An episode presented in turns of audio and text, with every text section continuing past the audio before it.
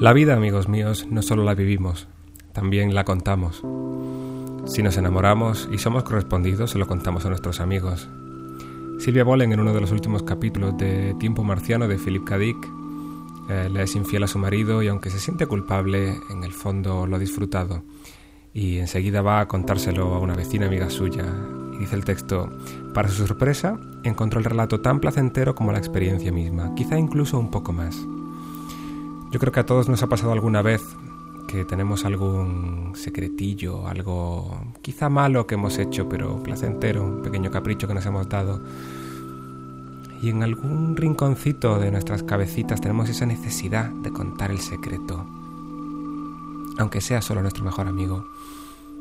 Hay una relación muy directa entre, entre la vida, entre la experiencia real y la narración. No solo en la ficción, que es lo que trabajamos en este taller, sino también en la realidad. También en la realidad contamos las cosas. Nos sirve como forma de, de revivirlo. Y de eso, entre otras muchas cosas, vamos a hablar en esta sesión de hoy. De relaciones y de puntos de contacto entre la ficción y la realidad. Bienvenidos a la sesión número 8 del taller literario de Alex Hernández.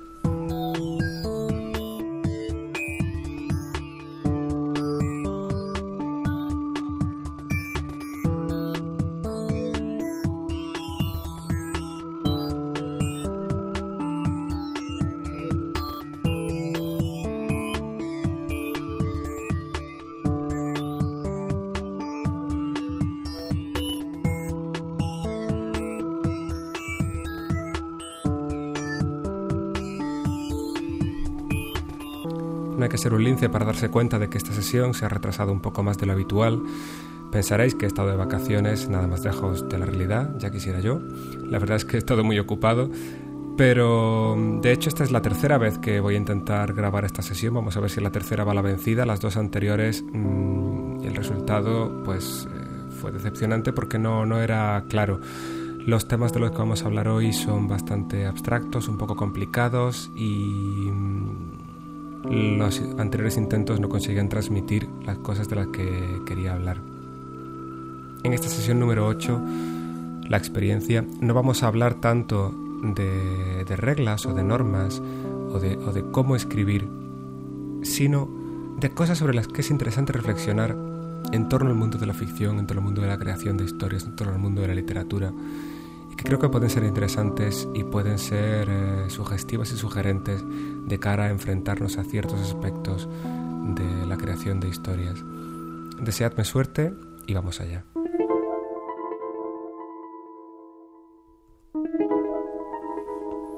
El personaje de Fred Madison en Carretera Perdida tiene un diálogo en el que explica que odia las cámaras de vídeo porque le gusta recordar las cosas a su manera y no necesariamente de la forma en que ocurrieron. Lo primero de lo que quiero hablar hoy es eh, la importancia de ser subjetivos. Hoy día se puede decir que todo está contado. Tenemos a nuestras espaldas, por suerte o por desgracia, seguramente por suerte, una tradición narrativa de, de cientos y miles de años, y eso cubre un amplio abanico de la experiencia humana.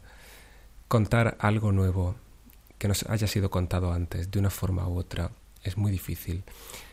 De esa forma, lo importante pasa a ser no tanto la historia, sino el filtro, la manera de contarlo.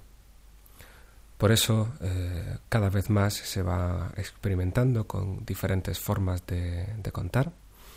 Por ejemplo, cada vez se juega más a, la alteración del orden cronológico hasta niveles despiadados como los de la serie Perdidos, Lost, que cualquiera que, la haya seguido pues se dará cuenta de que esa forma de contar historias no es habitual y están consiguiendo sobre todo sobre todo con la cuarta temporada en la que introdujeron elementos de salto temporal nuevos están consiguiendo un mosaico que de una forma insospechada nos va creando una, una perspectiva muy amplia de la historia que quieren contarnos.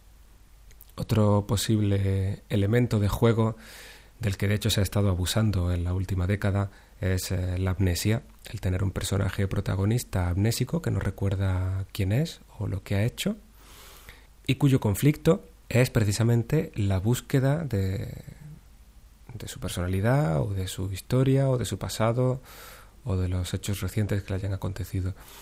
En cine se ha estado abusando sobremanera de esto y supone eh, una forma, digamos, diferente con respecto a lo habitual de enfrentarse a una historia, es decir, eh, no estamos contando qué sucede, sino qué sucedió. Eh, el personaje nos está enfrentando a un, a un reto, a un conflicto, sino que se enfrentó anteriormente a un conflicto y ahora su conflicto es recordarlo, con lo cual tenemos ahí una, una, doble capa de, narrativa. ¿Qué pasó y cómo llegó a averiguar qué pasó? Luego a nivel técnico también hay hoy día formas nuevas de contar las cosas gracias a, la tecnología, desde las películas con efectos especiales que permiten recrear mundos imposibles hasta la fecha, a la animación digital, es donde tenemos ahí el, mayor exponente, por supuesto, es Pixar, que con cada nueva película crea una nueva obra de arte y que, por ejemplo, está permitiendo que tengamos de protagonistas a seres, a criaturas que hubieran sido impensables hace unos años, pues desde los peces de Buscando a Nemo hasta el robot de la última Wally, que estoy deseando que, se estrene por fin en Alemania porque todavía no he podido verla. Otra forma diferente que tenemos hoy día de contar historias es, eh, por supuesto, a través de los videojuegos o de, la ficción interactiva, eh, que nos permite precisamente eso, la interactividad, la participación del espectador dentro de la historia. Eh, también se juega hoy día mucho con el ritmo del montaje. Eh, si pudiéramos saltar atrás en el tiempo y proyectar Matrix en los años 50, eh, los espectadores no entenderían absolutamente nada. no solo por el contenido, sino por el simple ritmo de, la película. Hoy día estamos acostumbrados a un lenguaje de videoclip, a un lenguaje publicitario de mensajes intensos en 20 segundos, y eso también permite, gracias a que estamos habituados a recibir información en pequeñas dosis a un ritmo muy rápido, eso permite que la forma de contar historias también eh, se vaya modificando. Luego a nivel eh, narrativo, a nivel literario, lo que se lleva hoy día no es ninguna novedad, pero se sigue jugando con eso, es el, el monólogo interior, la primera persona, donde de nuevo lo importante no es tanto eh, los acontecimientos que ocurren, sino las reflexiones que esos acontecimientos le producen al protagonista y que lógicamente se trasladan al, lector. Así que tenemos lo subjetivo, cómo a través de la visión individual que alguien tiene del mundo podemos apelar a la conciencia de un gran número de lectores o de espectadores. Lo individual se vuelve universal.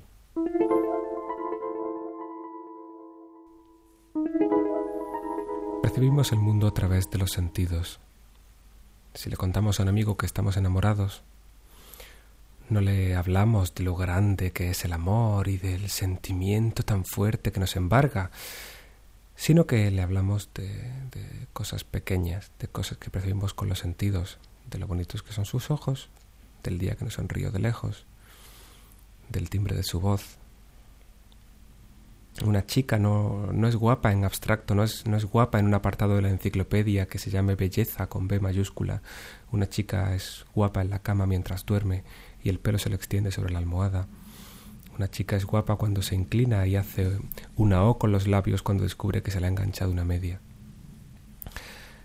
Podríamos remitirnos a la filosofía de Platón sobre cuál es la esencia de las cosas y cómo en la experiencia diaria reconocemos los objetos porque coinciden en su particularidad, en su, en su existencia individual, con características que son comunes a todos los individuos de su especie. Pero bueno, esto hablar ahora de filosofía platónica sería un poco largo de explicar y bastante poco práctico. Lo que es cierto es que cuando vemos un caballo, no vemos un caballo en abstracto, vemos un caballo en concreto y lo reconocemos porque cumple con las características que sabemos que son comunes a todos los caballos. Tiene cuatro patas, tiene una cola con una forma determinada, una cabeza alargada, eh, con crin, eh, un determinado tacto, un determinado olor. Entra dentro de una cierta gama de colores, es decir, un caballo pues puede ser blanco, negro, castaño o con manchas, pero si vemos eh, un animal de color verde o azul, una de dos, o sabemos que no es un caballo o tenemos que especificar, vale, vi un caballo pero era verde, vi un caballo verde, habría que especificarlo porque se sale del estándar. Un caballo tiene también un sonido determinado, un relincho, el sonido de los cascos. Cuando percibimos por los sentidos que todo es correcto y que todo coincide, entonces podemos abstraer y saber que estamos ante un caballo. A esto es a lo que me refiero cuando digo que percibimos el mundo a través de los sentidos. Lo que nos llega no es un concepto, sino percepciones sensoriales que, con los años y con la experiencia, hemos aprendido a interpretar. Y esto es muy importante para la creación literaria. Vamos a hablar ahora, en el siguiente punto, de cuál es el proceso por el que llegamos de esta percepción sensorial a el entendimiento y la comprensión de la realidad.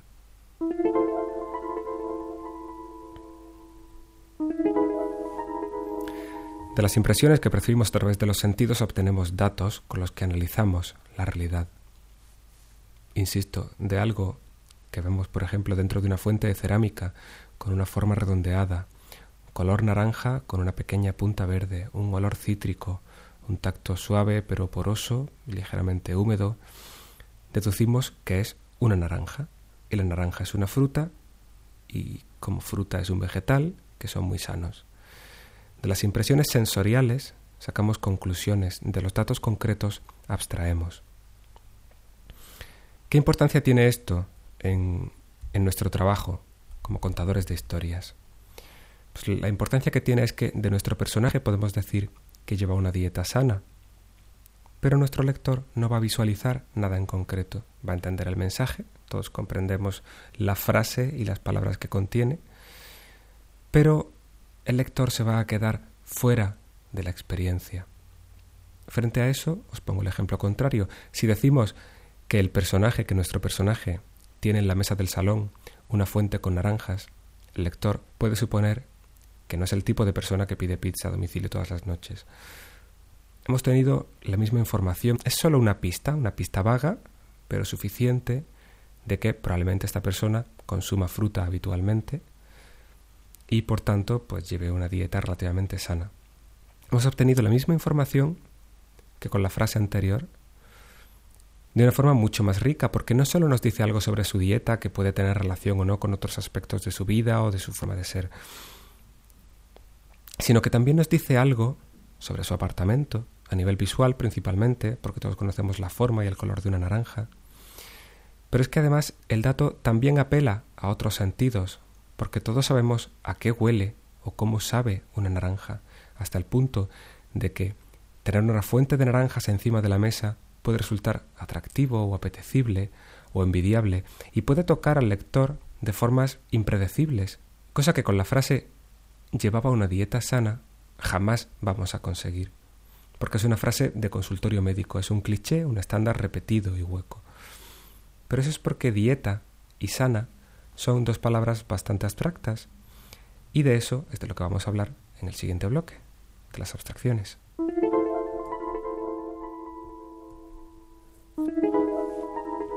Las abstracciones son algo de lo que llevo mucho tiempo prometiendo que iba a hablar y prometiendo además que iba a decir que debemos evitarlas.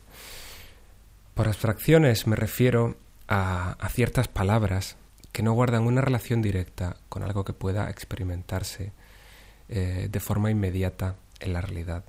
Por ejemplo, eh, dentro de las abstracciones entrarían los nombres de grandes conceptos humanos como guerra o paz, como civilización, como pueblo o nación. Ante una palabra como civilización, por mucho que yo comprenda su significado, no lo asocio inmediatamente con algo que pueda percibir con los sentidos, no lo asocio de forma unívoca con algo que yo pueda ver o tocar o oler. Puedo imaginarme mil cosas, desde ordenadores hasta rascacielos, pero de una forma muy vaga y muy abstracta. En las abstracciones entrarían también los nombres de, emociones o de procesos mentales, eh, como el amor o el odio, la incertidumbre, la pena, el pesar, etc. Eh, casi cualquier tipo de categoría puede ser una abstracción, como las categorías dentro de la música, el rock o el pop o tal, son, son vagas. Em, si me dicen que alguien escucha rock, pues me puedo imaginar más o menos el tipo de música que está escuchando, me puedo imaginar guitarras y baterías, pero no me dice nada. Quiero decir, rock puede ser una balada, un tema muy duro, puede ser muchas cosas. Categorías de literatura, eh, como puede ser suspense o thriller o ciencia ficción. Eh, incluso muchas veces los, los adjetivos pueden ser también bastante abstractos, porque yo puedo decir de algo que es amarillo, y eso es inmediatamente es muy visual. Pero bueno, pero es que el amarillo puede ser amarillo fosforescente, como el de los rotuladores que utilizamos para marcar en los apuntes, o puede ser un amarillo mostaza, puede ser eh, muchas cosas. Eh, o el tamaño, yo puedo decir que algo es grande, eh, pero como de grande. Es decir, un árbol es grande porque es más alto que yo, o porque llega a la quinta planta de un edificio. Yo puedo decir que un libro es grande porque no me cabe en la estantería, mide más de 30 centímetros, que es la separación que hay entre un estante y otro, o porque no es una edición de bolsillo, no me cabe en el bolsillo, o porque es un libro gigante que es más alto que yo. Los objetivos pueden ser a veces también bastante vagos y todo lo vago lo vamos a llamar hoy, aquí, lo vamos a llamar una, abstracción. La cuestión, y creo que ya lo he dicho antes, es que las historias no son ensayos, no, no las escribimos para explicar grandes conceptos. Bueno, sí, queremos hablar de grandes conceptos con nuestras historias, pero no en abstracto, sino al revés. Contamos pequeñas historias que hablan de grandes cosas. Pero debemos centrarnos en la historia porque es, es ella y no, y no tú como escritor quien pondrá ahí delante del espectador o del lector esas grandes cosas de las que estamos hablando. O mejor dicho, cuando el lector se enfrente a tu historia, él mismo asociará lo que le estás contando con grandes conceptos, con su propia experiencia. El riesgo que corremos aquí, como creadores, es que cuando pensamos una historia, cuando la estamos preparando, estamos lógicamente analizándola. Al fin y al cabo, de eso es de lo que hablábamos cuando hablábamos de las capas de la historia.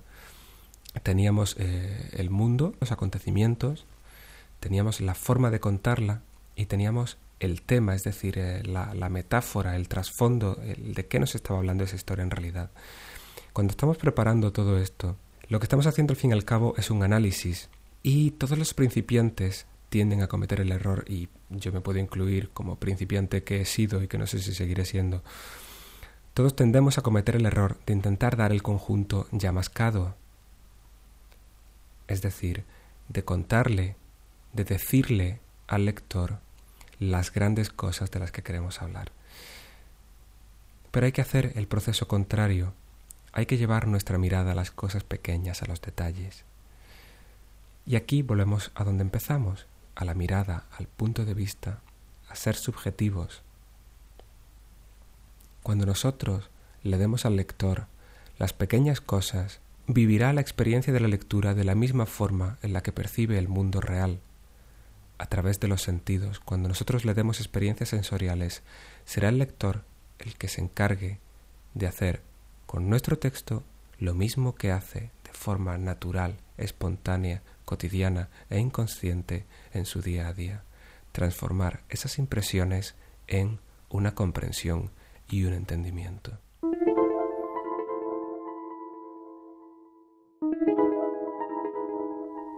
Ese era sin duda el mensaje más importante que quería transmitiros en esta sesión.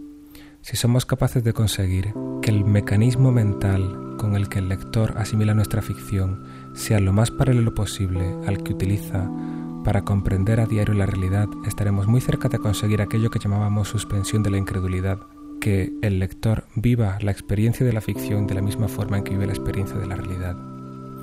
Me quedan muchísimas cosas por decir respecto a las relaciones entre ficción y realidad, pero creo que precisamente fue intentar meterlas todas en una sola sesión lo que estropeó mis anteriores intentos de grabar, así que voy a detenerme aquí Quedan pendientes no solo muchos temas, sino también muchos correos, muchísimos que han llegado en las últimas semanas, sobre todo algunas preguntas muy interesantes que espero responder eh, muy pronto. La próxima sesión la quiero dedicar a, a, los diálogos porque es otro de los puntos donde la ficción y realidad tienen mucho en común pero también tienen ciertos puntos de divergencia muy interesantes. y quizá en esa sesión o quizá en otra intermedia me dedique a, a contestar a todos esos correos, esas preguntas.